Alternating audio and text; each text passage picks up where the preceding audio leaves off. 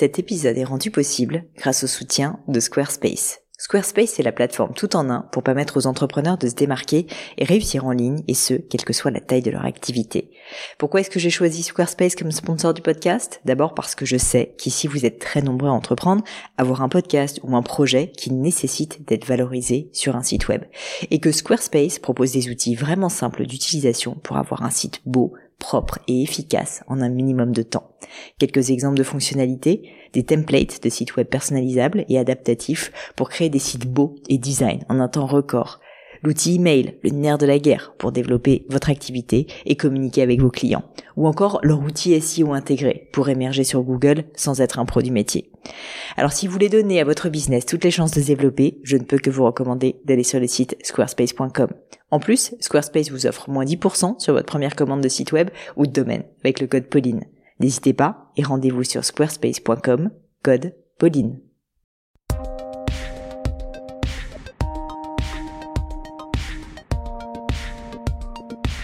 Hello à tous, ici Pauline Léniaud et bienvenue dans un nouvel épisode du Gratin. Dans le gratin, mon job est de décortiquer avec vous les clés du succès de mes invités, que ce soit via leur routine de vie, leur philosophie, leurs pratiques sportives ou alimentaires, leur lecture et de façon générale, la manière dont ces personnalités brillantes font des choix et prennent des décisions. Mon objectif, c'est qu'en une heure environ, vous puissiez en tirer un maximum d'enseignements que vous pourrez ensuite appliquer à vos propres vies, que ce soit dans le domaine professionnel ou personnel d'ailleurs. Et si le concept vous plaît, que de façon générale le podcast vous fait passer un bon moment, la meilleure manière de me le dire et de soutenir tout ce travail, c'est simplement de mettre une note sympathique ou mieux encore un petit mot doux sur iTunes, voire même d'en parler autour de vous. Ça compte énormément pour moi et pour faire connaître le podcast aussi. Et qui sait, je me dis que ça pourra aussi peut-être rendre service à quelqu'un dans votre entourage. Alors aujourd'hui, j'ai le plaisir d'accueillir Sarah Danint et vous pourrez lui dire un petit bonjour d'ailleurs sur Instagram via le handle Sarah Danint tout attaché. Et Sarah est, je cite Wikipédia en vous disant ça, une escrimeuse française née en Guadeloupe pratiquant l'épée. Après avoir été médaillée de bronze aux Jeux Olympiques en 2004, elle a remporté deux fois le titre de championne du monde avec l'équipe de France d'épée féminine en 2005 et 2008. Et même pour ceux que l'escrime n'intéresse pas, je vous conseille vraiment d'écouter cet épisode. Je pèse mes mots. Au fond, on parle assez peu d'escrime avec Sarah, et en tout cas pas de technique, j'en aurais été absolument incapable, mais beaucoup plus de, et c'est ce qui m'intéresse au fond, du plan qu'elle a mis en place pour atteindre son objectif. D'ailleurs, c'est un signe, j'ai tellement aimé interviewer Sarah que j'ai décidé, pour la première fois dans l'histoire du podcast, de faire un épisode en deux parties. Alors dans cette première partie, on a surtout parlé carrière, objectifs, comment les atteindre. Et dans la deuxième, vous verrez, qui sera diffusée la semaine prochaine, on évoque plutôt des sujets intimes de répartition entre vie personnelle et vie professionnelle. On a donc commencé dans la partie 1 par parler du plan. Mais qu'est-ce que c'est que ce fameux plan? Tout ce que Sarah a mis en œuvre pour arriver à son objectif ultime, être médaillée olympique. Et pourtant, comme vous le comprendrez en écoutant l'épisode, y arriver était loin d'être évident. Surtout la vie, les accidents de la vie font que le plan doit être adapté, changé en permanence. Sarah m'a fait le magnifique cadeau d'être extrêmement vrai durant tout le podcast et vous verrez que sa sincérité n'a d'égal que son énergie. Mais je ne vous en dis pas plus et laisse place à ma conversation avec Sarah Daninte. Je suis pas du matin, mais je suis bien. Écoute, c'est une belle entrée en matière. Je te remercie mille fois. Ça me fait super plaisir euh, de t'avoir sur le podcast, surtout que ça fait un moment qu'on essaye de se choper l'une et l'autre. Donc, euh, trop bien. Euh, alors, du coup, j'ai évidemment fait mes petites recherches sur toi, Sarah, et je suis tombée sur une citation que tu aimes beaucoup apparemment. Donc je vais me dire déjà si c'est vrai parce qu'il est possible que je me sois trompée. Mais euh, mais j'ai vu que tu aimais une citation de Tony Robbins qui est un l'un des grands coachs euh, en développement personnel américain et qui dit une phrase que j'aime beaucoup aussi qui dit the only limit to your impact is your imagination and commitment qu'on pourrait traduire par euh, la seule limite à ton impact sur le monde et ton imagination et ton engagement. Et du coup, ma première question, c'est est-ce que tu peux me dire ce que cette citation évoque pour toi aussi comment tu l'as découverte simplement Salut Pauline. Alors en fait, euh, moi, euh, je, euh, Tony Robbins, je pense que c'était suite à un, un bouquin marketing de Seth Godin, je crois, quelque chose comme ça, sur le growth hack, parce que je suis assez taré sur, je suis, je suis une vraie passionnée de growth hacking. Donc tout ce qui touche un peu le marketing est quelque chose avec une démarche assez différente et un peu innovante, qui sort un peu de justement des des, des, cases de, de la routine habituelle. Mm.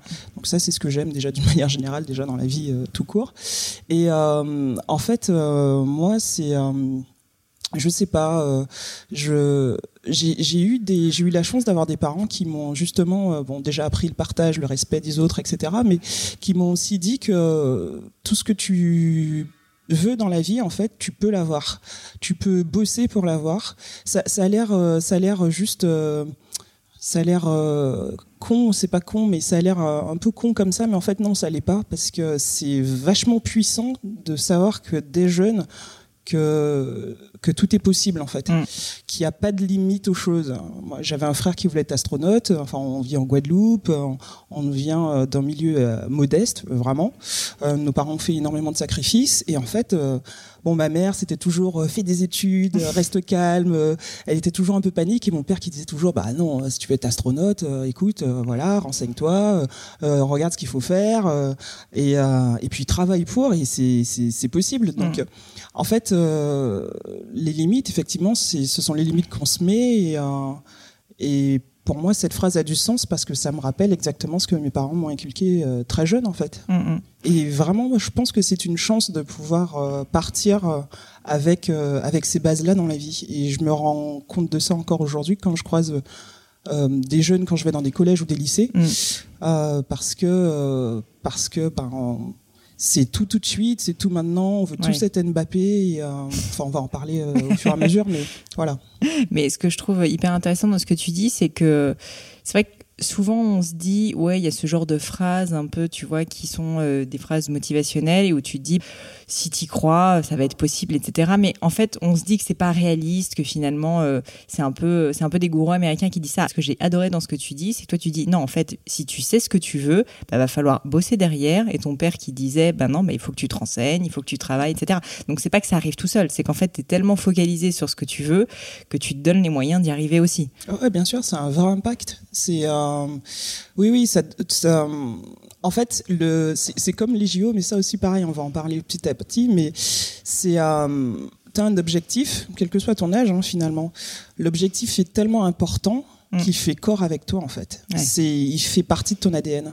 Donc oui, tu es obligé de bosser. T'es, c'est juste normal. En fait, les choses deviennent évidentes, mais on s'en rend compte après. Euh, et cette phrase ou ce genre de phrase, c'est des gris-gris un peu que tu utilises au quotidien, dont tu te rappelles justement, parce que je voulais parler un peu de motivation avec toi et de bah, justement comment est-ce qu'on fait pour avoir autant de volonté. Bah, typiquement, toi, tu t'es entraîné, tu as gagné même les JO euh, en équipe. Est-ce que, est-ce que tu peux me m'expliquer justement, euh, est-ce que euh, est-ce que tu as des moyens justement de, trouver la motivation? La motivation et la volonté, notamment chez les grands sportifs, on sait qu'elle est absolument clé et on a souvent l'impression qu'ils ont un peu une volonté ou un mental complètement surhumain euh, que nous autres pauvres mortels, on n'a pas du tout.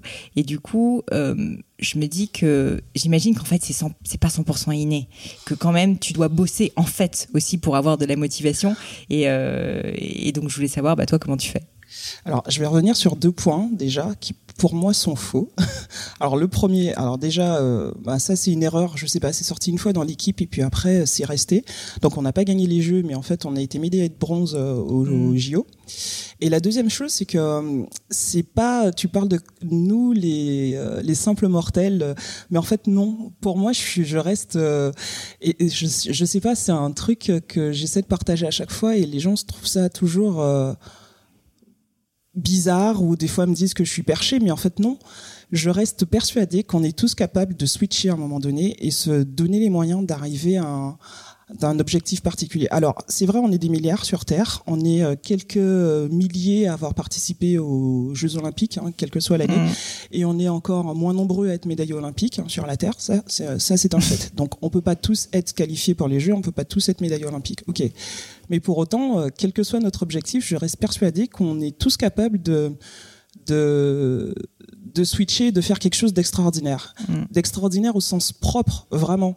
C'est-à-dire que, euh, alors je je sais pas exactement, euh, il me semble que tu as fait une école de commerce et Ouais. que c'était pas forcément ce que tu voulais faire à la base, et euh, je sais pas si c'était vraiment la joaillerie qui, qui t'était destinée ou si c'est Mhm. vraiment ce que tu voulais faire, mais à un moment donné, tu as quand même fait quelque chose de tu, tu y as été puis tu as fait quelque chose de différent Mm.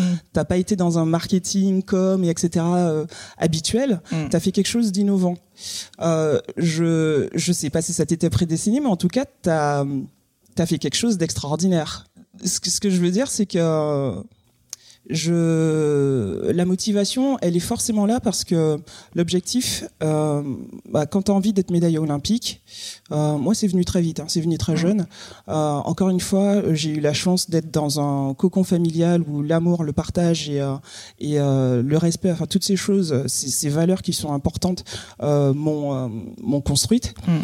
et, et à 16 ans moi j'étais j'étais à Atlanta pour les Jeux Olympiques d'Atlanta et Laura Flessel, qui, qui était ministre euh, des Sports il n'y a pas si longtemps et qui a Mhm. été ma coéquipière pendant des années et qui m'a aussi changé les couches en fait, a été la première femme, la première euh, femme euh, championne olympique à l'épée, parce que c'était les premiers Ouais. Jeux Olympiques.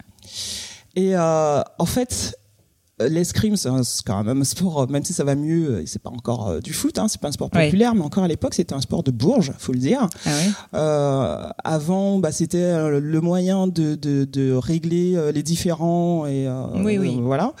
Ensuite, ça a été vraiment réservé à une classe euh, particulière, euh, très élitiste, très euh, très friquée. Donc euh, et puis avec euh, ce côté un peu épuré de la tenue blanche, Mhm. euh, etc. Et c'est très stylé. Hein. Moi, je vous, je invite à le faire, à en pratiquer. euh.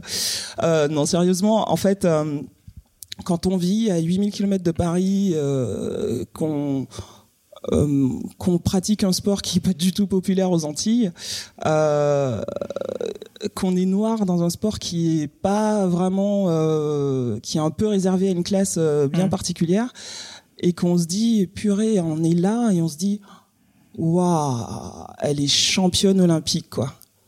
Alors même si on entend notre père nous dire euh, euh, si tu travailles tu peux y arriver, mais le jour où cette nana qui en fait euh, t'a changé les couches, Mm. qui qui bah, qui sortait avec ton frère, qui faisait de l'escrime, qui te montrait des trucs, en fait tu te dis ben Ouais, c'est possible. en fait c'est vraiment possible. Mm.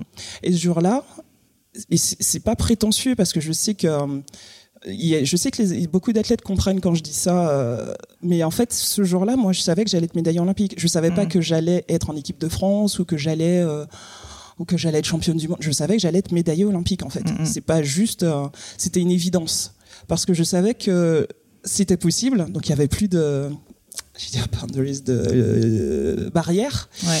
et et que j'allais travailler pour. Après, quand on travaille suffisamment, euh, quand on travaille, c'est pas suffisamment, et quand on travaille beaucoup, on, on peut se planter, mais euh, enfin, on peut ne pas réussir plutôt, mais pas se planter. Mm. C'est-à-dire que on peut arriver un jour de compète et être euh, suffisamment forte et se dire putain aujourd'hui c'est ma c'est ma journée, je vais la gagner. Mais on peut tomber sur quelqu'un juste plus fort que soi à ce moment-là Ouais. et on peut perdre, mais en ayant euh, fait le maximum. Ouais. Donc euh, il y a des défaites pour lesquelles on est on est quand même fier de ce qu'on a fait, Oui, ce qu'on a réalisé. Donc la motivation, on peut y revenir parce que je crois qu'il y avait quand même une question à la base. C'est que- J'aime bien te laisser parler, Sarah. On va, on va faire ça. Faut faire attention parce que je parle beaucoup. Tant mieux, tant mieux. Et euh, c'est que euh, on l'objectif en fait, quand on se rend compte déjà qu'il est atteignable, Ouais. euh, même très jeune, hein, c'est pas, pour moi c'est vraiment pas une, pas une question de de- d'âge, c'est une question de et même pas, j'allais dire de personnalité, mais pas de personnalité, mais voilà, on a un objectif. Moi, c'est ce qui m'est arrivé. Je me suis dit à 16 ans, je vais être médaillée olympique. Ok, je suis pas en équipe de France. Je viens en Guadeloupe. J'ai 16 ans à l'époque, et je me dis, ben, en fait, ce qu'on va faire, c'est que la première étape, c'est que on va être repéré par euh, Mm. par l'entraîneur national. Et effectivement, ça n'a pas ça, ça a pas raté. Tous les ans, le gars, il venait faire la cour à ma mère en lui disant, vous savez, votre fille. euh, Ah ouais. ce serait quand même bien qu'elle rentre en équipe de France à Bordeaux et tout. C'est comme si vous étiez euh, vous étiez footeux, votre fils, enfin vous, euh, vous étiez footeux, vous adoriez le foot, vous, vous sentiez que vous étiez fort, que vous étiez capable de beaucoup de choses, et tous les ans Didier Deschamps vient voir votre mère, vous dit vous savez, il fait signes. 8000 km. Hein. il prend son billet, il dit tous les ans, il dit, vous savez, madame, votre enfant euh, et tout. Et elle a dit, ah oui, oui, génial. Mais en fait, non, elle partira pas tant qu'elle pas le bac. Hmm. parce que ma mère était prof. Et elle était persuadée que, euh, encore une fois, parce que mon père était un peu tête en l'air, mais ma mère avait vraiment les pieds bien ancrés et qui se disait que c'est un sport euh, amateur et qu'à tout moment ça pouvait, hmm. ça pouvait, ça pouvait, ça pouvait péter en fait. Et elle a eu raison d'ailleurs. Donc il était hors de question que je parte sans un bagage euh, scolaire, euh, voilà, mm-hmm. donc après le bac. Et, euh, et donc voilà, l'objectif étant là, on se dit ben voilà, il faut valider, il faut faut valider des étapes. C'est-à-dire qu'il faut être, il faut être vu, voilà. Faut, euh, faut prouver au championnat de France. Faut rentrer dans le cercle machin. Faut regarder quelles sont les nanas qui, qui cartonnent en ce moment. Faut étudier leur jeu.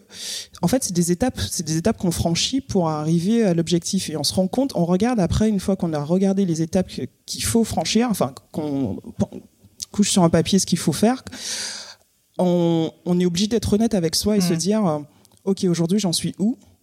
La championne olympique, qu'est-ce qu'elle fait?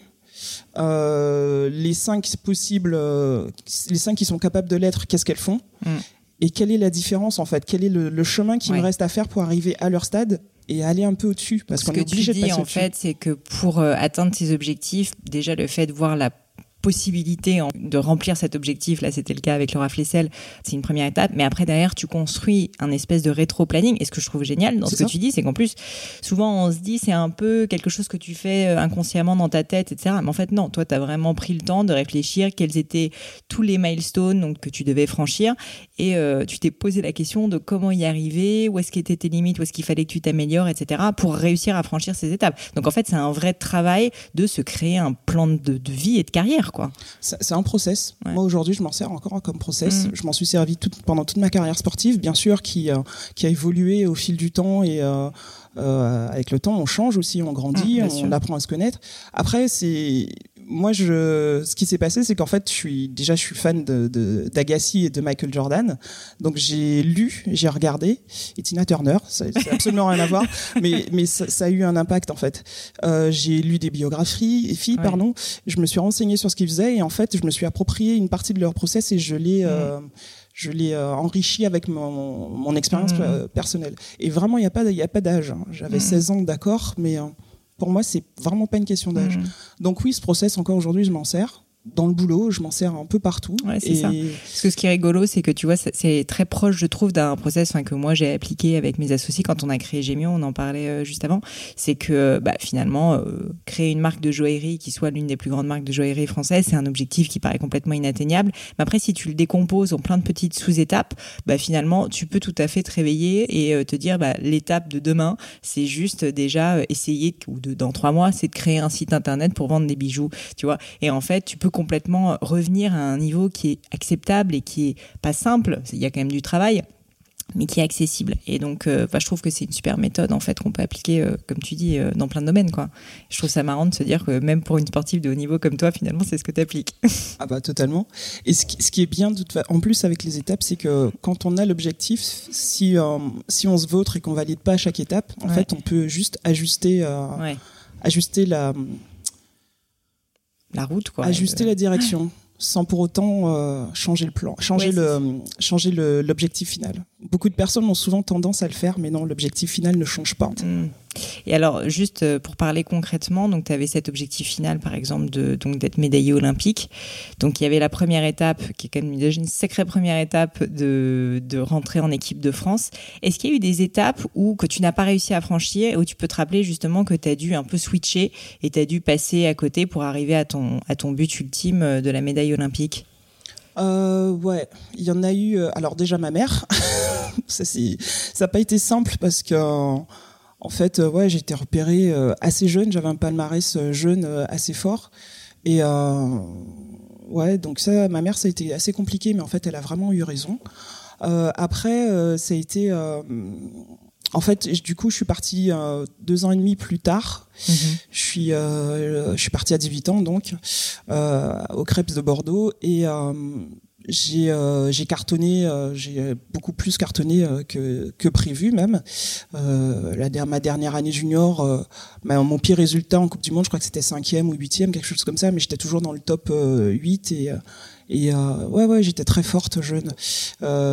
Et c'est aussi pour ça qu'aujourd'hui, je peux me permettre de donner des conseils à des jeunes parce que parce que il y a quelque chose que j'ai raté, mais on en parlera plus tard pour le coup. Euh, et en fait, euh, à 18 ans, à 20 ans, donc deux ans à, à l'internat de Bordeaux. Euh, j'en ai eu euh, j'ai eu besoin de faire autre chose j'ai eu besoin de alors ma famille était essentiellement à Paris Mhm. J'avais besoin de, de, de, bouger en fait. Ça, ça devenait trop petit, trop fermé, trop euh... et surtout euh, Bordeaux. C'est horrible à dire, mais moi, je justement avec ces étapes, je me je me posais les questions. Est-ce que je réussis? Est-ce que j'avance? Est-ce que je mhm. grandis? Est-ce que si? Pas mon coach. Et à un moment donné, euh, j'avançais plus, j'apprenais plus dans, mon, dans, dans, dans cet entourage. C'était tout le temps les mêmes exercices, tout le temps les mêmes entraînements. Les nanas râlaient.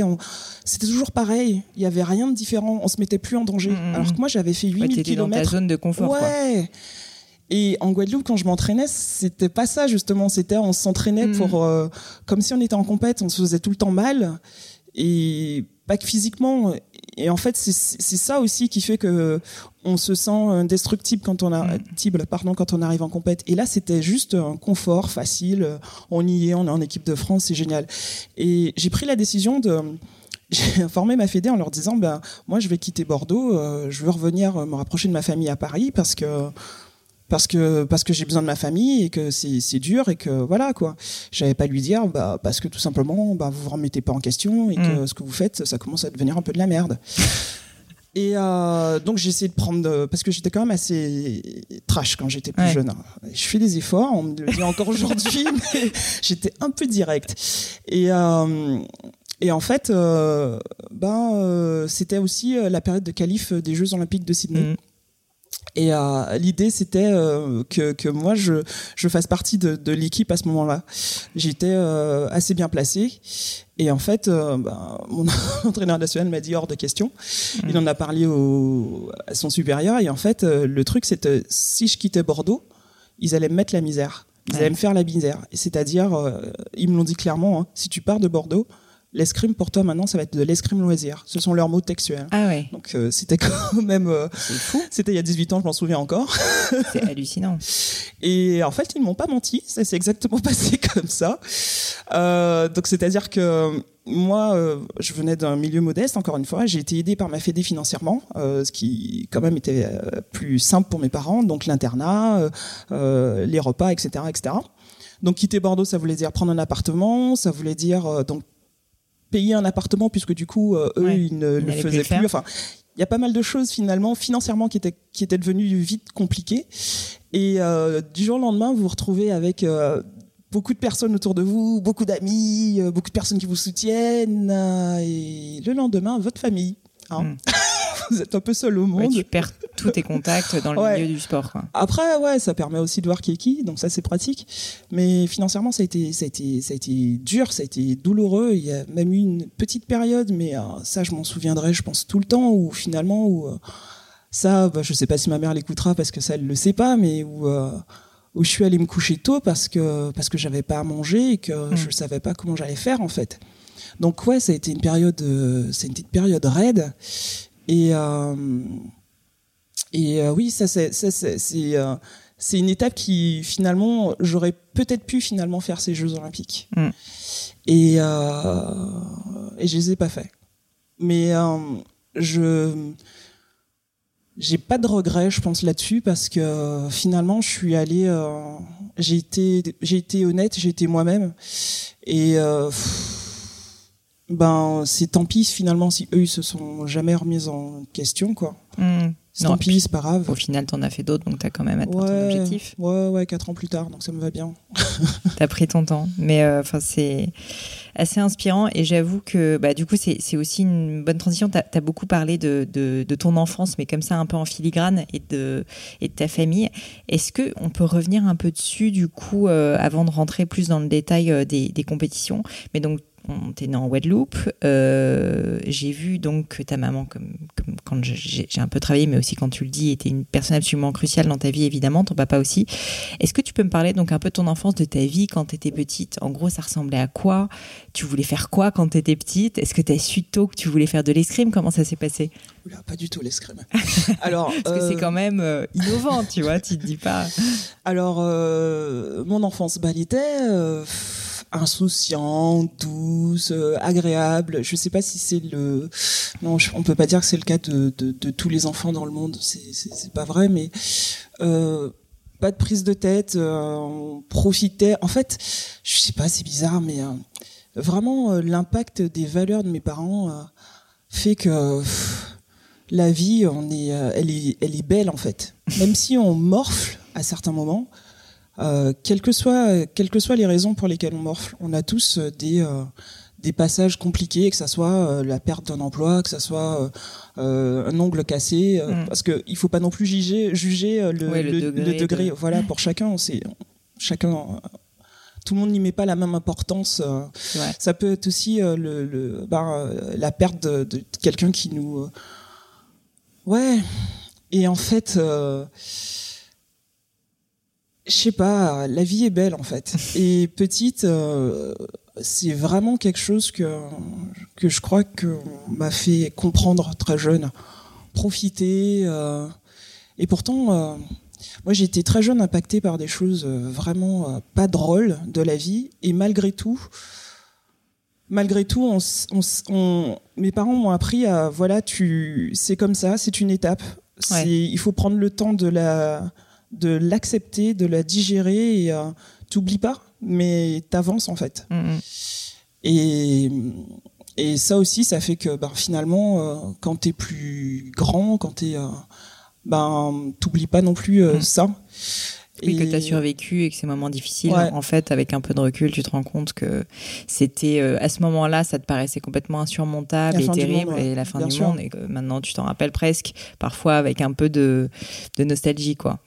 Et euh, par contre, euh, il y a un truc. Bon, après, c'est ce que je crois que c'est mon frère qui me disait ça et, ma prof, euh, parce que je suis retournée en Guadeloupe il y a pas longtemps et euh, j'ai vu, euh, je suis retournée à mon école élémentaire. Génial. C'était génial. J'ai vu les gamins, on a un peu échangé sur le sport, sur la médaille olympique, sur les jeux. Je leur ai dit, bah, vous savez, moi j'étais à l'école ici quand j'avais 6 ans, tout ça, tout ça. C'était génial. Ils m'ont mis, ils m'ont pris dans les bras. Je, ah bah ils comme des dingues. Chialé, Non mais c'était génial. Je vais partager les photos d'ailleurs bientôt, mais c'était vraiment top. Et euh, tout ça pour dire que oui, voilà, mon frère est donc ma, mon, ma maîtresse de CE1 et euh, celle de CP, puisqu'on s'est vu aussi euh, avec des mentions. Et en fait, euh, quand j'étais petite, quand on, on, posait la question de qu'est-ce que tu veux faire plus tard, alors il y en a, c'était médecin, foot, je sais pas, n'importe quoi. Et ben moi, je m'en souviens pas, mais on m'a toujours dit que quand j'étais petite, ce que je voulais faire plus tard, c'était aider les gens. D'accord apparemment c'est pas un métier, mais mais en tout cas euh, ça a été euh, pendant, si j'ai bien compris, pendant un moment euh, ma réponse. Mm-hmm. et et en fait ça ça me ça ne me surprend pas vraiment parce que aujourd'hui enfin je sais pas. Je pense que quand on est jeune, on peut se dire qu'on a envie d'aider les jeunes, sauf qu'on grandit. Et la vie fait que ben quand on est jeune on est assez insouciant et finalement quand on grandit ben on a euh, on prend conscience des choses on est euh, on est plus confronté à la réalité mm. en fait qui est la même en fait quand on est petit sauf qu'on se prend sûrement moins la tête et euh, et euh, ouais on grandit quoi la vie et on oublie ouais c'est vrai on oublie on oublie ce qui on est ouais. fois Mm. Sauf que, alors moi j'ai perdu mon père le, il y a pas longtemps, le 18 novembre. Donc euh, là ça va être, euh, on va bientôt arriver au mois de novembre quoi. Et euh, et en fait, alors hormis la douleur et la souffrance extrême qui est là au quotidien en fait, et encore une fois ça fait partie de la vie c'est c'est ça fait mal à la gueule mais ça fait partie de la vie c'est c'est comme ça ben euh, les choses, les choses euh, redeviennent juste, euh, on, redevient, on redevient soi en fait. On s'est peut-être, euh, alors peut-être que je me suis perdu pendant un moment. là, je travaille dans une start-up spécialisée dans la data et l'étude du comportement et, j'adore ça. Je, mmh. je, kiffe ça. Mais en fait, le sens, le sens reprend sa place. Mmh. Et là, tu veux aider les autres. Ouais, ouais, ouais, totalement. Bon, on va en parler aussi, mais tu as quand même un certain nombre d'engagements, euh, que ce soit avec l'association Premier de Cordée ou enfin ce que le travail que tu fais aussi pour les JO. Enfin, euh, là même quand tu te déplaces en Guadeloupe, quand t'en parles, finalement, tu vas parler tout le temps à des jeunes. Enfin, tu es quand même très très présente justement dans un peu de l'éducation, notamment des sportifs. c'est hyper important pour toi, j'ai l'impression, et euh, j'ai quand même l'impression que même si c'est pas ce que tu fais, on va dire à 90% parce que tu as une activité en parallèle, euh, tu es quand même resté très impliqué sur ce front-là euh, pendant toute ta carrière. quoi. Bon, peut-être un peu moins à l'époque où tu étais euh, vraiment euh, à 100% dans l'escrime, où là je pense que tu devais pas avoir le temps. Exact. Mais, mais en tout cas, j'ai l'impression que tu ne t'es pas totalement perdu, Sarah, je te rassure tout de suite. alors, juste un truc, alors non seulement j'avais pas le temps, mais en plus, je voyais pas l'impact que j'aurais mm. que je pouvais avoir et puis surtout l'importance de Enfin, pour moi, on allait juste à l'école ou au collège, au lycée, et puis on suivait un, parcours, euh, etc. Mais en fait, euh, moi, je suis de plus en plus persuadée que ben, euh, alors déjà, euh, le, le, format, bon, c'est pas le sujet aujourd'hui, mais euh, être 30 dans une classe, dans une classe, enfin 30, 10, peu importe, mais euh, non, pas, peu importe parce que ça a quand même un peu de l'importance, pardon.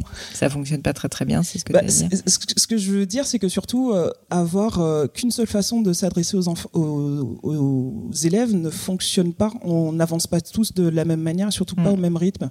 Et je pense que c'est aussi important. Donc, enfin, moi, je sens que c'est je ne vais pas aller jusqu'à dire que c'est mon devoir, mais c'est important en tout cas pour moi de dire aux, gamins euh, dans des collèges, dans des lycées, vous voulez tous être euh, Kylian Mbappé et c'est pas possible en fait.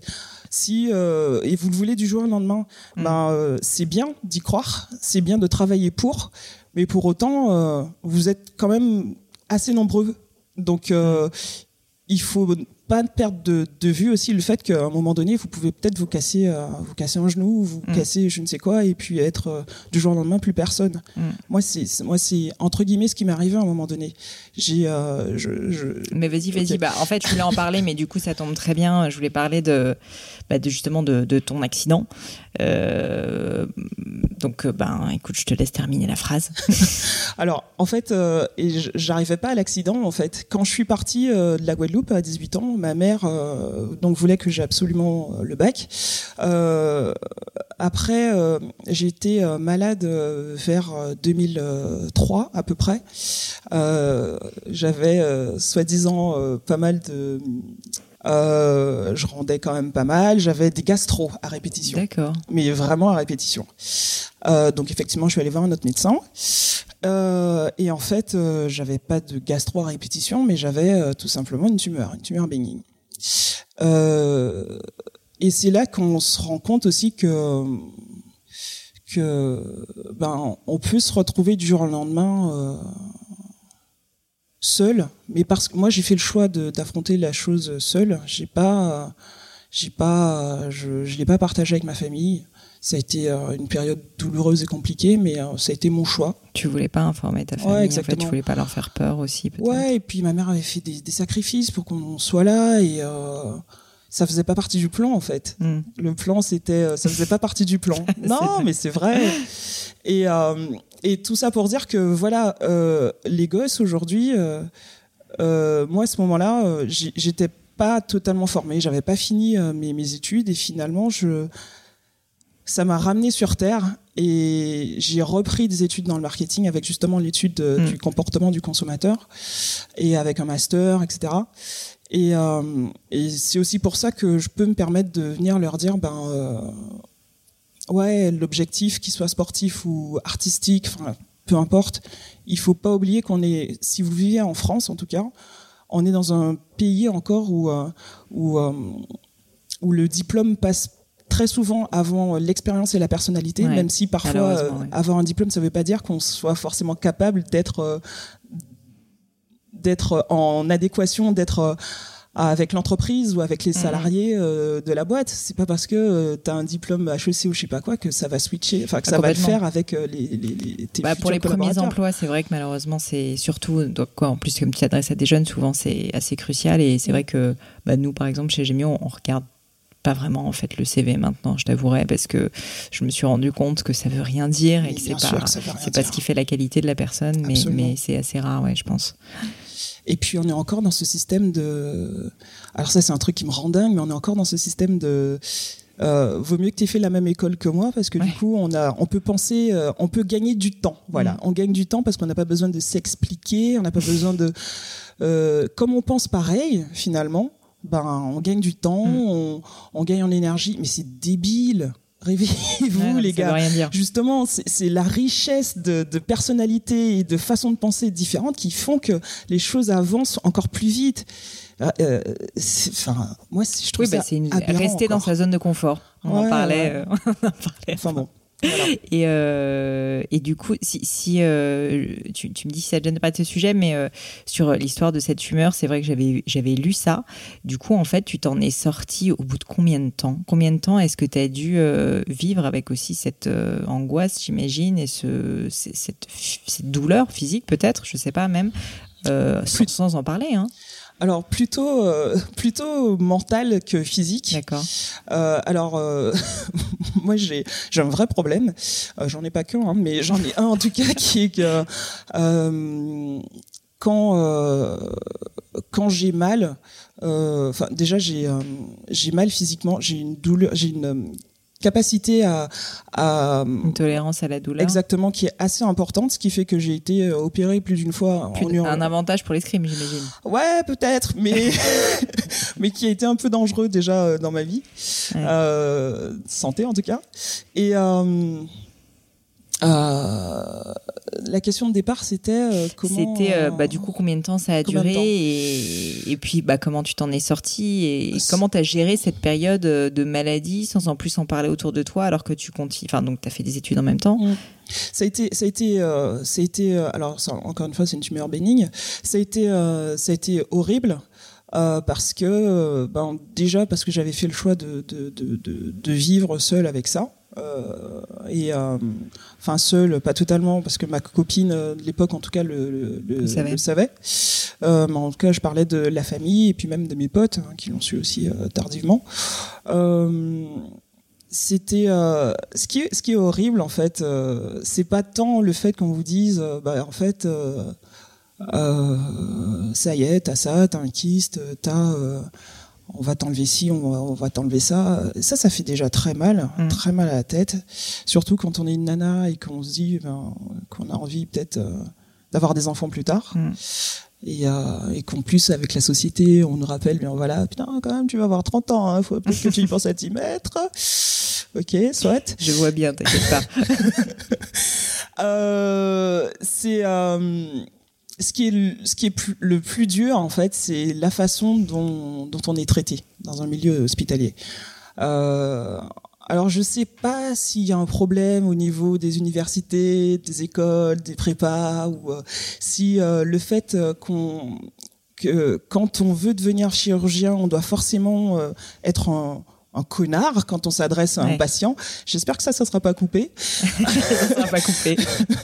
Euh, et, euh, et que du coup on doit être totalement détaché pour pouvoir euh, toute la journée euh, entre guillemets là je suis trash encore mais pour pouvoir pour pouvoir opérer au fil Mm. des, au fil du temps être totalement détaché pour ne pas pour ne pas pleurer pour ne pas faire d'erreur ou je ne sais pas si c'est si c'est comme ça qu'on que ça ça doit forcément fonctionner mais en- il y, a un- il y a un léger problème de communication hein. Ouais, bah, Le- c'est- C'est connu. Enfin, j'imagine que quand on est chirurgien, qu'on voit des gens euh, mal mourir, Ouais. parfois même, bah, t'es obligé de te blinder et de, de, de, de carrément être, enfin, de ne plus avoir d'empathie. Mais d'un autre côté, c'est vrai qu'après, dans la relation euh, humaine, c'est, ça peut être difficile, je pense. Le- L'empathie quand on est euh, déjà euh, quand on est déjà dans une situation euh, désagréable, forte, douloureuse moralement plutôt que Mhm. physiquement. Enfin moi je fonctionne beaucoup comme ça. Euh, ouais là l'empathie euh, il a sa place justement Mhm. et euh, je Je sais pas, je sais, je sais pas. Mais pour moi, ça a été ça le plus dur. Ça a été d'être d'être maltraité en fait, maltraité par des mots de, de, des mots MO, hein, on est bien d'accord, par des personnes qui sont censées m'annoncer les choses un peu moins pas trop brutalement quand même, m'informer et puis me dire en fait ça va aller, on mm. va on va vous accompagner et ça va aller en fait, ça mm. je l'ai jamais entendu. Et après ben voilà, moi je je, venais euh, c'était la période de, des JO donc je venais d'avoir ma médaille olympique et euh, et en plus on m'a dit très clairement ben là on va vous mettre sous euh, le mot m'échappe, sous euh, bon, le mot m'échappe, je vais je vais revenir. Mhm. Euh, Morphine ou un truc. Non non non, euh, pas sous ménopause, sous ménopause ah artificielle, assez jeune. D'accord. j'avais une vingtaine d'années et donc là on enfle pas mal de choses et, et surtout en fait on m'a déconseillé la pratique du sport donc parce que justement les tendons, ligaments, beaucoup de choses pouvaient péter. Sauf que pour moi le mon sport, c'est alors déjà j'ai choisi un sport de combat, ce qui est pas anodin. Euh, c'est aussi, euh, pour moi, c'était un moyen de, de, de, de de tout faire sortir, quelle que soit la colère. On pouvait pas me demander d'arrêter l'escrime, en mhm. fait. C'était pas possible. C'était mon moyen de rester en vie à ce moment-là. Donc euh, j'ai effectivement pas suivi les consignes, comme souvent. J'ai continué, j'ai pratiqué, et là, ouais, c'est vrai que les années qui ont suivi, ça a pété de partout. J'étais opéré de la hanche, oh les épaules, enfin, euh, pas mal d'opérations, de, pas mal de choses, mais mais j'ai pas de regret là-dessus parce que euh, j'aurais été incapable de revenir déjà au niveau sportif, et j'aurais j'aurais coulé. J'aurais mentalement, tu ouais, ouais, ouais, j'aurais, ouais, ça aurait pas été possible.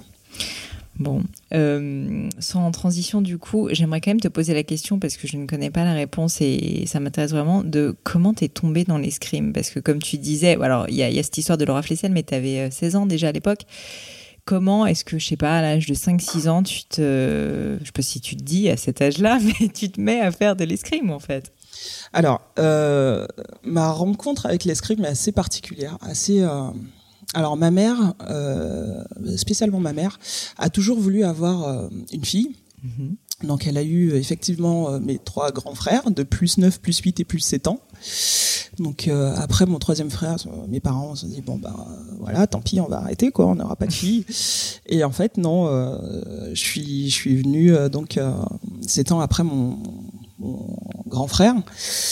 Et euh, ma mère, elle imaginait euh, sa fille euh, tutu, danse, tutu rose, parce que j'en ai quand même porté, danse classique, etc. papillote, ouais, papillote dans les cheveux. Oh là là, j'ai des images qui me reviennent, mon dieu. Et en fait, toi, quoi. ouais, exactement, exactement. Et en fait, ben, moi, c'était pas trop mon kiff, quoi. J'avais, euh, j'étais très proche de mes frères. Mes frères, euh, je pense que j'étais un peu leur, euh, et je suis encore très proche de mes frères. J'étais un peu leur, je sais pas, j'étais leur bijou, quoi, en fait. Et encore aujourd'hui, même quand j'étais au collège, des fois, ils me posaient des questions sur leur relation avec leurs copines, euh, leur choix d'université. J'avais l'impression d'être, enfin, d'être euh, la nana qui avait, euh, enfin, les gars, j'ai quand même 10 ans de moins que vous. Normalement, c'est vous qui êtes quand même un peu censé me guider. C'était très drôle. Et en fait, donc tous les mercredis, j'avais mon grand frère Grégory, donc le plus le, plus âgé, qui tous les mercredis à la danse bien sûr, hein, puisque ma mère voulait que je fasse de la danse. Hein, ça, je pense qu'on est clair là-dessus, et que euh, je joue aux poupées. Ça c'était, ça c'était aussi une période assez douloureuse. et euh, tous les mercredis, j'allais à la danse. Ah, c'était, c'était. Je suis passée par là. J'ai aussi eu ma, ma, maman et mon papa qui m'ont forcé à faire de la danse et je détestais la danse. Oh j'étais nulle. Mais surtout, je crois que c'est la prof ou moment qui a dit, mais en fait, il faut pas. Faites-la partir. Ça, c'est fort. c'est pas possible. Donc moi, je crois que tous les mercredis, je devais faire la gueule parce que c'est pas possible. Enfin, je suis euh, assez expressive. Je parle pas énormément, pas trop de moi quand même en temps normal, mais je pense que quand j'aime pas, ça se voit quoi. ça, ça c'est ça c'est clair. Et euh, et la grande chance que j'ai eue, c'est qu'un mercredi, ma prof euh, fut malade en fait. Mhm. Et mon frère Grégory qui donnait des cours d'escrime, euh, dans, en fait, en plus ça se passait dans l'école élémentaire dans laquelle j'étais. Euh, donnait, euh, enfin à laquelle je, je, suis allée après, euh, des cours d'escrime et du coup il me déposait à la danse et ensuite euh, filait au, au, cours. Donc ma prof absente, elle me dit bon bah écoute, je t'amène à mon cours, voilà, reste dans un coin et tout ça. Et puis il voit que j'avais les yeux, enfin ce qui paraît parce que j'étais quand même très jeune, qui pétillait un peu et il m'a laissé, il m'a fait essayer. Et voilà, je suis tombée amoureuse de l'escrime. Mais t'avais quel âge à l'époque? ouais, J'avais 4 ans, 5 ans, ah 4 ans, enfin, ouais, quelque chose comme ça. Et voilà que tous les mercredis, je partais euh, à la danse, euh, super excitée. Euh, et en fait, c'était pas la danse, hein, forcément. Et donc ta maman, elle savait pas non, l'époque bah non. Pas vrai. Et oui, c'est ça qui est, énorme. bon. Jusqu'au jour où, bien sûr, la prof de danse a appelé ma mère, quoi. Donc, je pense que là, on n'est pas obligé d'en parler, mais ouais, c'est, été tous les mercredis. Enfin, et puis, je sais pas, ma mère, elle a dû se dire qu'il s'est passé un truc, un déclic. C'était trop contente d'y aller. Ah ouais, j'attendais ça et tout. Et euh, voilà, ma prof a appelé ma mère. Là, c'est ça. Euh, autant je me rappelle pas énormément de, de choses parce que c'était une période où j'étais quand même très jeune. Mais euh, ouais, je me rappelle que ma mère, euh, pendant longtemps, était euh, très déçue. Mm. Et, et moi, j'étais très triste parce que forcément, elle m'a, elle m'a fait arrêter. Et, et, à un moment donné, on a passé un pacte. Ben voilà si c'est vraiment ce que tu veux, euh, etc. Et mon frère, il m'a défendu. Mm. Euh, elle s'éclate, elle est bonne, c'est bien. Euh, mm, mm. et, et, on a passé ce pacte à trois. Et au bout d'un certain nombre, quand même, ça a duré un peu plus d'un an. Donc, au bout d'un certain moment, elle a, elle a accepté. Elle a accepté, ouais. Enfin, elle m'a laissé y aller. et bien après, accepter. Et, euh, et, du coup, à quel moment est-ce que tu t'es dit que tu voulais faire carrière dans l'escrime? Parce que là, à 4 ans, euh, tu le faisais quand même de façon un peu euh, en mode loisir, comme tu disais avant. Mais quand, quand est-ce que, est-ce que tu te rappelles? Est-ce qu'il y a eu un moment? Parce que quand tu as vu Laura Flessel, c'était déjà le cas, je pense. Mais à quel moment est-ce que tu te dis, en fait, je veux devenir médaillée olympique et, et en fait, je veux en faire, ma, je veux en faire quand même une grande partie de ma vie, quoi? Alors c'est c'est bizarre parce que euh, moi en fait euh, donc en plus après avec le avec le temps je sais plus à quel âge mais après l'escrime j'ai aussi fait de la lutte et j'étais une tarée de basket donc je faisais aussi du basket. Euh, et pour moi enfin l'escrime c'était pas le sport dans lequel j'excellais. J'étais vraiment forte au basket au hand au volley tous les sports de ballon et au foot.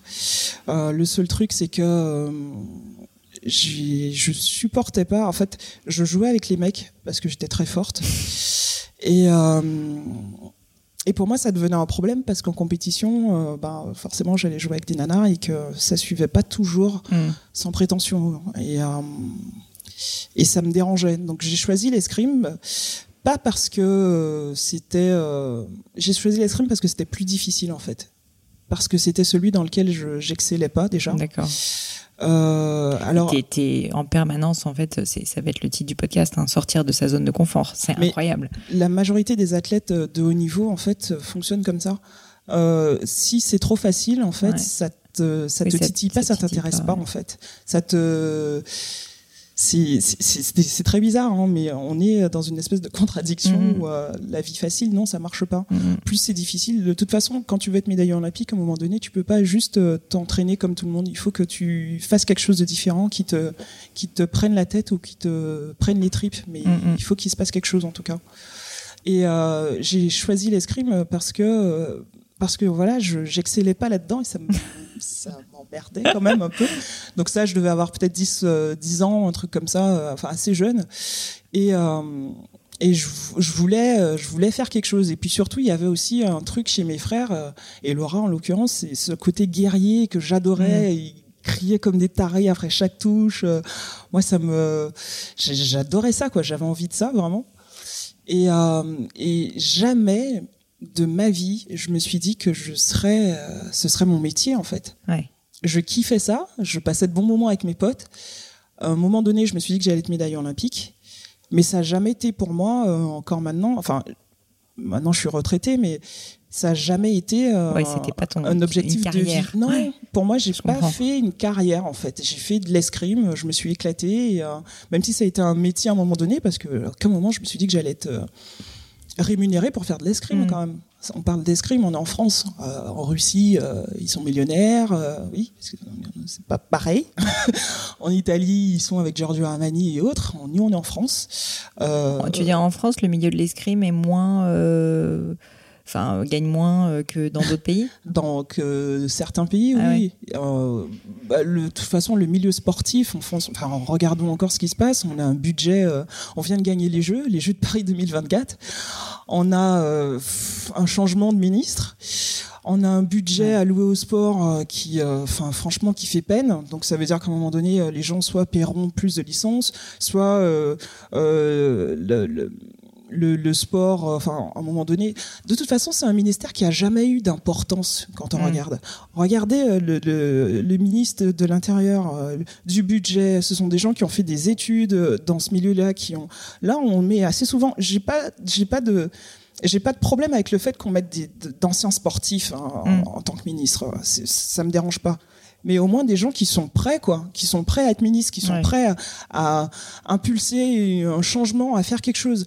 Là, on vient d'avoir les Jeux, on nous coupe, on nous coupe un budget, mais alors qu'on est dans une période où les gens deviennent de plus en plus obèses, euh, enfin où la pratique du sport est en train de se perdre, alors que le sport c'est un lien, un lien euh, social, un vecteur qui est super important. Un ascenseur social aussi. Ouais on se, on se retrouve, enfin moi ça m'est arrivé je ne sais combien de fois de me retrouver dans un bar, que ce soit en France ou à l'étranger, dans les bras d'un inconnu, tout bien, tout honneur, hein, ça, que les choses soient claires, et de le prendre dans mes bras parce qu'on a marqué. Ouais. Parce qu'on dit toujours on, hein, on fait toujours partie de l'équipe dans ce moment-là, hein, que les choses soient claires. On a marqué quoi. Regardez ce qui s'est passé. On a, on a été champion du monde de foot. Les gens se disent, euh, même des gens d'une d'une d'une euh, d'une euh, Ouais, enfin de plein de milieux différents. De plein de milieux différents se disent aussi c'est possible, grâce au sport je peux m'en sortir. Mais si on coupe ce budget-là, finalement, il se passe quoi? Donc euh, bon, là je suis partie un peu dans tous les sens. Non, non, mais, euh, ça fait partie ton, de ta volonté d'aider les, les, les, autres et via le sport justement on peut le faire donc c'est important d'en parler. Euh, J'ai répondu à la question finalement. Tu as répondu à la question tout à fait. On a, on a dit pourquoi tu t'étais lancé dans la carrière de l'escrime et, et, donc euh, aussi euh, que tu n'avais pas vraiment envisagé d'en faire une carrière mais que c'était arrivé un peu par hasard. Est-ce qu'il y a selon toi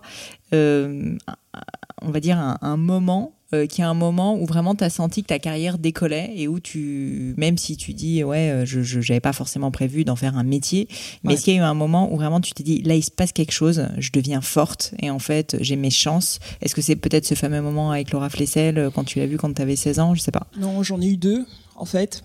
J'en ai eu deux, c'était vers 2004, juste avant les Jeux d'Athènes, où justement on était on était, euh, on n'était pas forcément attendu, mais on était juste très forte. On mm. savait que, on travaillait en fait, on travaillait tout le temps. Je parlais de, de l'équipe du groupe mm-hmm. parce qu'on est, euh, on est quatre à être médaillés, mais on est, euh, faut savoir qu'on est quand même une dizaine susceptibles de, de, de, partir au jeu. Et derrière, il y a quand même des centaines de nanas qui sont prêtes à vous taper dessus. Quoi. la moindre occasion, ah toi, je vais pas te rater aujourd'hui. Oh, t'as pas l'air en forme. je, je vais pas, je vais t'éclater quoi. Donc on est tout le temps sur. Euh, c'est pas la défensive, mais il faut toujours être prête, quoi. Mm, mm. Donc ouais, cette période-là, 2004, où j'avais l'impression qu'on était juste euh, intouchable. L'année d'après, d'ailleurs, euh, on gagne les mondes, 2005, et et il faut savoir que moi j'ai été médaillée olympique et mondiale dans la foulée avec Maureen Nizima, qui est une ma très bonne pote, Laura Flessel donc, et Ajnalka Kiralipico je, je reste persuadée, euh, pour l'avoir vécu justement, qu'on peut être, euh, qu'on peut faire quelque chose d'extraordinaire avec des personnes qu'on n'apprécie pas forcément. Hein. Donc moi j'ai été médaillée olympique avec des gens euh, en m'entraînant dans un groupe, je parle du collectif, hein, 12 mhm. personnes, 12 à 16, avec des nanas qu'on voyait tous les jours parce que ben euh, vous quand vous partez en vacances euh, ben moi je m'entraîne avec des gens que je n'apprécie pas forcément. Mm. mais ça fait partie du jeu c'est comme au boulot. De toute façon on n'a pas euh, voilà et puis les amis normalement on les compte que sur les doigts d'une main a, priori. Donc tout ça pour dire que voilà j'ai été médaillé avec des gens que j'appréciais j'appréciais pas forcément mais on, on arrive à, à unir nos forces pour arriver pour aller dans la même direction et arriver à l'objectif donc 2004, ça a été une année, 2004-2005, une période où on, avait vraiment l'impression d'être au-dessus euh, de, tous les autres pays. Après, euh, ben moi, physiquement, c'était juste plus possible maintenant de tenir à ce moment-là parce que ça coïncidait à la période où j'ai eu une opération, où où je devais arrêter et que j'étais en ménopause artificielle. Donc ça a été vraiment dur au d'un moment. Il fallait vraiment, enfin, ça, je pétais de partout, quoi. Les ligaments tendons, c'était juste plus possible. double fracture, enfin, un peu de tout. Et ensuite, la deuxième période, c'était 2008. 2008 où, euh, où on a été euh, championne du monde euh, par équipe, mais aussi où juste avant, quand je reviens en équipe, je, je m'entraîne à l'époque avec Maître Ribou, Stéphane, et je me dis que je m'entraîne comme, comme si j'étais en compétition. Mm. Et dans la, avec la même adversité, la même ténacité, la mm. même force. Et petit à petit, en fait, quand on s'entraîne comme ça, le mental est tellement fort que le jour J, normalement, euh, rien, rien ne. Ouais, tu étais indestructible. Ouais, c'est ça. Sauf que c'était la première fois depuis euh, très jeune où euh, je me retrouvais à, être, à être possible championne du monde. Mm. Laura se casse les dents, je crois, au premier tour du tableau. Et là, en plus, on était en Italie, à Catagne. Il y avait tous les journalistes de France 2, euh, de Canal+, de je sais pas quoi. Enfin, il y avait beaucoup de journalistes. Mhm. C'était, je crois que c'était la dernière. Non, je sais plus. Bon, bref. Et euh, ce qui était bien, c'est que, ben, moi, j'avais personne autour de moi. C'était juste génial. Donc, euh, Laura amenait tout ce monde autour d'elle. Et après, elle, aime le show. Elle a toujours aimé le show. Donc, c'est très bien. Moi, ça me convenait très bien. Et c'était la première fois où je pouvais être, où je partais vraiment en me disant que j'allais gagner les, gagner les mondes parce que j'avais été vraiment préparée pour ça. Mm, mm. Le seul truc, c'est que d'une, j'avais pas pensé que Laura allait se vautrer euh, rapidement. Et de deux, j'avais surtout pas imaginé que des journalistes allaient me flinguer mon truc, quoi. Parce qu'à un moment donné, euh, bah, ces vautrés, ils sont, je me suis retrouvée avec 30 personnes autour de moi, enfin 15. Mm. Et, euh, et c'était pas prévu, j'avais pas prévu de gérer ce truc-là. Ouais. Donc ouais, là, ça a été la deuxième période où, et où je, je, je, sais, je savais que je pouvais et, euh, et je me suis quand même ratée. Bon, mais euh, comme, quoi on, comme quoi on arrive toujours à rebondir. Euh, ça sert en fait. Ouais, c'est ça. Je voulais parler, enfin, on, on, va terminer sur la carrière du, dans le sport pour, pour attaquer un peu la suite parce que le temps passe quand même un petit peu.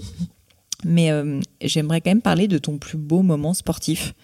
Est-ce qu'il y a un moment dont tu te rappelles vraiment avec une émotion forte euh, parce que parce que enfin je sais pas un moment peut-être même qui a changé ta vie ou parce que tu as aidé des personnes parce que c'est c'est euh, c'est ce qui te porte. Alors il y en a deux.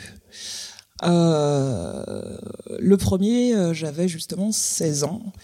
Euh, c'est les championnats panaméricains, donc euh, tout comme les championnats d'Europe. Donc en Guadeloupe, ben, on a la possibilité de participer aux championnats panaméricains, donc avec toute la zone d'Amérique centrale, nord, sud et les Caraïbes.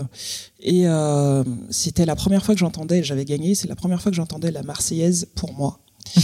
Alors euh, à l'époque j'étais assez euh, fermé, j'avais une vraie euh, une vraie carapace. Hein, et je me rappelle de ce podium où ah, j'ai chialé, j'ai vraiment j'ai ça c'était c'est un de mes moments forts. Déjà j'étais très jeune et mm. les nanas que je rencontrais à l'époque étaient enfin j'étais junior, elles étaient seniors donc voilà il y avait déjà une différence d'âge.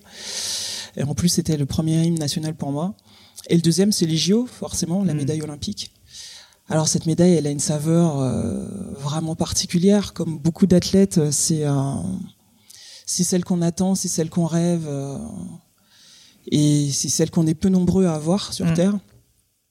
Et en fait, une, une qualif olympique, c'est au moins c'est quatre ans c'est quatre ans. Et pendant tout ce temps-là, l'objectif fait corps avec nous, comme je le disais tout à l'heure. En fait, ça devient vraiment dans notre ADN. Alors moi, euh, bon, on va on va très certainement en parler après, mais euh, c'est tellement important finalement que tout ce qui est à côté, donc euh, je parlais de junk food et tout ça, mais mm. comme justement on va en parler à côté après, euh, toutes ces choses, toutes ces choses qui rentrent, rentrent pas dans le dans le, le dans le plan, dans le plan, voilà c'est ça.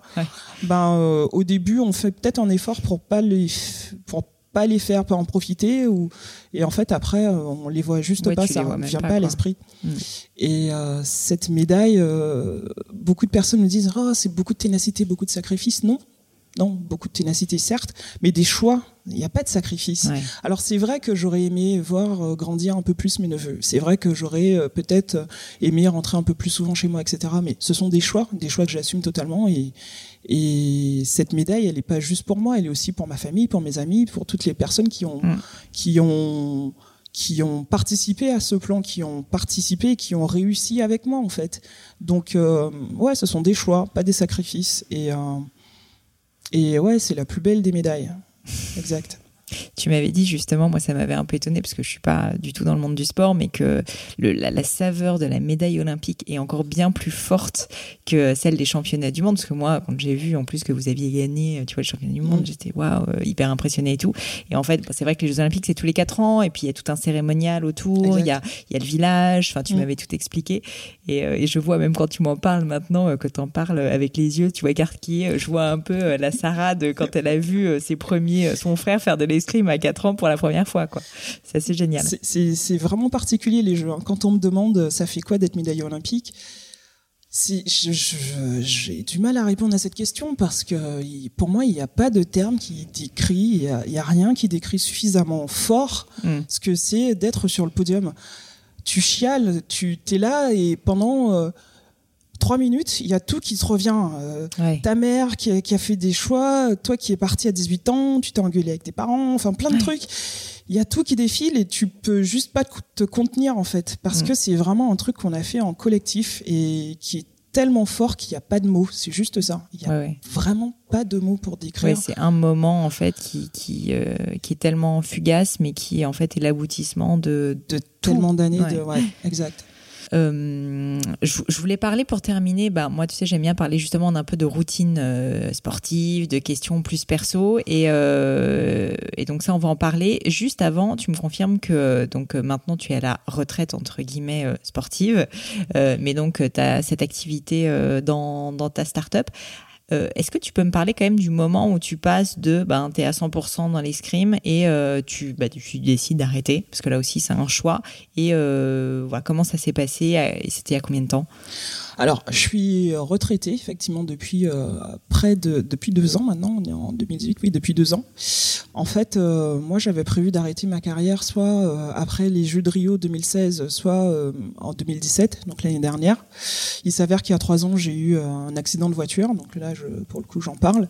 Un gros accident de voiture où j'ai failli perdre l'usage de mes jambes en fait. Après la non-qualif des euh, Jeux euh, de Londres, avec l'équipe, on a fait une petite pause et moi, je me suis euh, justement pendant deux ans, je me suis investi professionnellement parlant. donc là, à l'époque, je travaillais dans un lab avec le lab d'innovation avec des startups. Et euh, je me suis, euh, je, je, suis une vraie digital native et euh, je me suis petit à petit formé vraiment sur sur le numérique. Enfin pour moi la, la plus belle école c'est YouTube parce Ça, que sûr. voilà. Google, YouTube sont tes meilleurs amis. Exact. Et et quand je suis revenu en à l'escrime. Euh, donc déjà, je gagne les championnats de France et l'année d'après, il fallait que je confirme ce titre-là. Et en fait, une semaine avant, j'ai eu cet accident de voiture. Euh, ce qui s'est passé, c'est que je me suis dit, euh, j'ai été arrêtée pendant plusieurs mois, j'étais sous morphine pendant pas mal de temps. J'ai, euh, on, peut en parler quand même euh, bah, un petit peu de cet bah, accident. Je t'avoue que je voulais en parler justement, donc euh, je t'ai tendu une perche. Pour moi, c'était une période, euh, c'était une période douloureuse. Euh, a été dur physiquement, mais surtout moralement parce que pendant plusieurs mois, j'avais euh, petit à petit des symptômes qui apparaissaient. Donc au début, forcément, j'avais très mal à la tête, j'ai des pertes de connaissance. J'ai eu ensuite la mâchoire euh, du bas qui se décalait vers le bas et qui se décalait sur le côté. J'avais euh, les dents qui grinçaient, j'avais des euh, des aiguilles, une sensation d'aiguille derrière l'œil gauche. J'avais la sensation d'avoir de l'eau qui, qui euh, comme une fontaine qui me sortait de l'oreille gauche.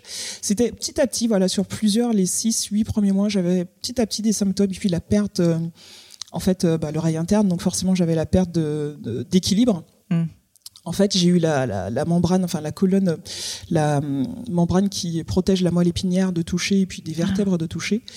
Et euh, sauf qu'on s'est rendu compte de pas mal de choses petit à petit. Euh, des fois, il faut aussi trouver les bons médecins. Euh, donc moi, avec mon médecin euh, général, qui est en fait médecin de la fédération sportive, parce qu'on est suivi par, des, un corps médical, aussi bien pour l'anti pour l'antidopage, pour pour beaucoup de choses, pour notre suivi de poids, de, de, de, forme, etc. et puis maintenant, enfin, je dis bien maintenant, je lui en veux pas parce qu'il a fait avec ses moyens ce qu'il pensait être juste. Donc pendant longtemps, on m'a mis sur euh, des antidouleurs, ensuite des, de la morphine au bout d'un moment. La morphine, tous ces opiacés, tous ces trucs euh, super sympas, donc dont on ne tombe pas du tout euh, dépendant, bien sûr. Euh, j'ai été arrêtée pendant six mois, enfin pas mal de mois. J'ai été euh, hospitalisée au début, puis puis j'avais tout le temps mal en fait. Plus ça allait, ça, les symptômes, ils s'arrêtaient pas du tout, et même il y en non, avait au contraire, j'en avais de plus en plus, et plus ça allait, et plus on me donnait des, des, des, de, de la médication forte. Euh, jusqu'au jour enfin où euh... ouais, mais sans trouver en fait la source juste en fait en, en, enlevant la douleur quoi. Bah, le problème c'est que c'était pas leur métier ces médecins. Mm. c'était soit des généralistes soit des euh, des euh, je me rappelle plus qui est euh, l'autre médecin mais neurologue ou non non non, non c'était un spécialiste du du d'un trauma genou je sais plus enfin un truc de genre là mais rien à voir. Enfin c'est notre, nos médecins fédéraux. Et en fait le, le, ce, qui, ce qui a été déclencheur, c'est un jour quand je suis allé, je suis retourné le voir alors que je, je devais l'avoir vu une semaine plus tôt en lui disant mais c'est pas possible là, je pense que je, de, je, je, deviens, je, j'ai l'impression de devenir folle, je, c'est pas possible, j'ai vraiment la sensation qu'on me pique derrière l'oreille, de, de sentir un truc qui me, et quand j'ai vu sa tête, ça a été vraiment déclencheur parce que il ne me croyait pas. J'avais l'impression qu'il me prenait pour une folle alors qu'on se connaît depuis, on se connaissait depuis 20 ans quoi. Ouais. Et là, je me suis dit, ah oui, mais en fait, il peut pas m'aider. il, il, faut que il faut que je trouve quelqu'un d'autre. m'aider, quoi. Il va juste me donner des antidouleurs et euh, de l'opium et tout ça. Enfin, il peut pas m'aider.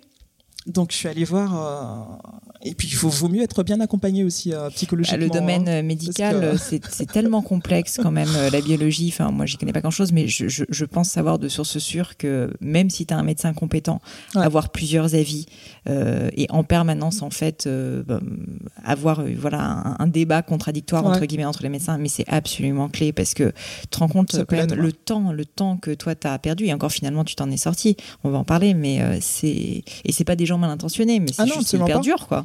Non, ils font ce qu'ils peuvent en fait. Donc je suis allée voir un neurologue qui euh, m'a posé des questions et en fait euh, ça, ça, c'était juste ça. Et effectivement, j'avais les symptômes qu'il énumérait en fait. Mm. Et là, j'ai fondu en larmes en me disant purée, ça fait juste plus de six mois que je me dis euh, que je souffre de telle ou telle manière et que je passe pour une folle, alors mm. qu'en fait, il y a d'autres personnes dans la vie à qui ça arrive vraiment, eux aussi.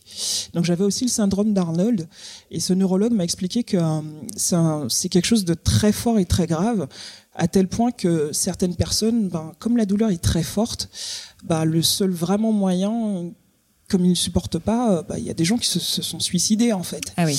D'où le côté tolérance à la douleur dont tu me parlais tout à l'heure. Ouais. Et vraiment, ça a été, ça a été dur. Ça a été dur au quotidien. Ça a été parce que je dormais pas, j'avais tout le temps mm. mal.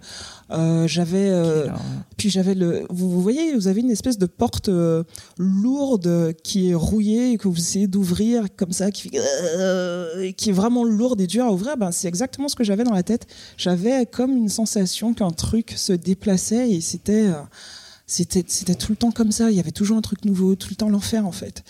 Et je pense que je devais être juste euh, insupportable aussi parce que parce que bah, ma copine ma copine a morflé, je pense et euh, et le moindre truc était euh, c'était c'était l'horreur. Et, et ce qui est le plus dur c'est que c'est c'est un handicap qui n'est pas visible. Et les gens pensent que ouais, tu vas bien que ça va. Et même mm. encore aujourd'hui, hein, je, je, je, faisais six séances de kiné par semaine quand même. Aujourd'hui, ça fait déjà trois ans, je fais encore deux séances par semaine c'est quand même pas rien. Et j'ai encore euh, des antidouleurs tous les soirs. Donc, euh, et euh, pour revenir à la question de départ, c'est que au début, voilà, j'ai après cet accident, donc où je me suis vraiment accrochée quand, ça, quand, quand j'étais hors de, de, danger, en fait, quand le, le neurologue a estimé que j'étais hors de danger et mm. que je pouvais reprendre la pratique sportive malgré la douleur, et j'ai vraiment morflé et je résiste vraiment bien à la douleur. Mais c'était un choix mm. parce que c'était ma dernière Olympiade et qu'il fallait vraiment que je tente le tout pour le tout. hélas, les jeux, euh, le, le, pour faire les jeux et pour être médaillé au jeu, il faut pas juste avoir son niveau, mais avoir le niveau au-dessus, au moins. Et euh, ce qui fait la différence vraiment à, à niveau et technicité égale, c'est qu'à un moment donné, on, on, est capable de switcher et faire quelque chose de différent. Et je n'ai jamais retrouvé mon niveau initial déjà. Mm. Donc j'ai jamais pu me revenir au, au, au, groupe France et me qualifier. Donc ma carrière se finissait là-dessus et ça c'était ça c'était l'horreur parce que je me disais mais je suis fini sur un accident de voiture, j'étais en colère, j'étais super en colère. Et euh, jusqu'à ce que le neurologue me dise, mais en fait, euh, je pense que vous vous rendez pas compte, mais, euh, mais en fait, vous êtes passé à pas grand chose, en fait. Ouais. À pas grand chose de ne plus être là ou à pas grand chose de, de ne plus remarcher. Et ça vous fait une claque, ça vous, ouais, ça vous réveille en fait. Ouais. Vous arrêtez de faire vos caprices et vous dites, ben, en fait, euh, ben voilà, j'ai fini ma carrière. Voilà, je suis retraité et et j'ai pas fini ma carrière sur un accident de voiture. C'est juste que c'est la vie. J'ai eu un accident de voiture. Ça tombait mal. Bah, ça tombe toujours mal. Hein, c'est un accident forcément. Et euh, et on relativise en fait. Hello à nouveau. Et quelques dernières petites choses avant de vous quitter. Comme d'habitude, si vous cherchez les notes de l'épisode, avec toutes les références, que ce soit les outils, les livres cités, c'est simple, allez directement sur le descriptif du podcast sur l'appli de votre choix. Aussi, si vous souhaitez me contacter pour me poser des questions, me proposer de nouveaux invités peut-être, ou juste me faire un feedback, n'hésitez pas. Euh, J'adore ça, les feedbacks. Donc foncez directement sur Twitter ou Instagram sous le pseudo Pelenio, P-L-A-I-G-N-E-A-U. J'essaye de répondre quand on me parle, donc n'hésitez pas. Et comme à chaque fois, vraiment mille merci d'avoir écouté jusqu'ici. N'oubliez pas, si le podcast vous plaît, que vous appréciez tout ce travail, euh, le plus simple pour m'aider, c'est tout simplement de mettre euh, bah, soit un petit mot doux, soit une note 5 étoiles sur iTunes ou de partager sur vos réseaux sociaux aussi. Ça donne le moral, ça m'aide énormément à faire connaître le, le podcast, donc n'hésitez pas. Voilà, merci à tous et je vous dis à très vite pour un nouvel épisode.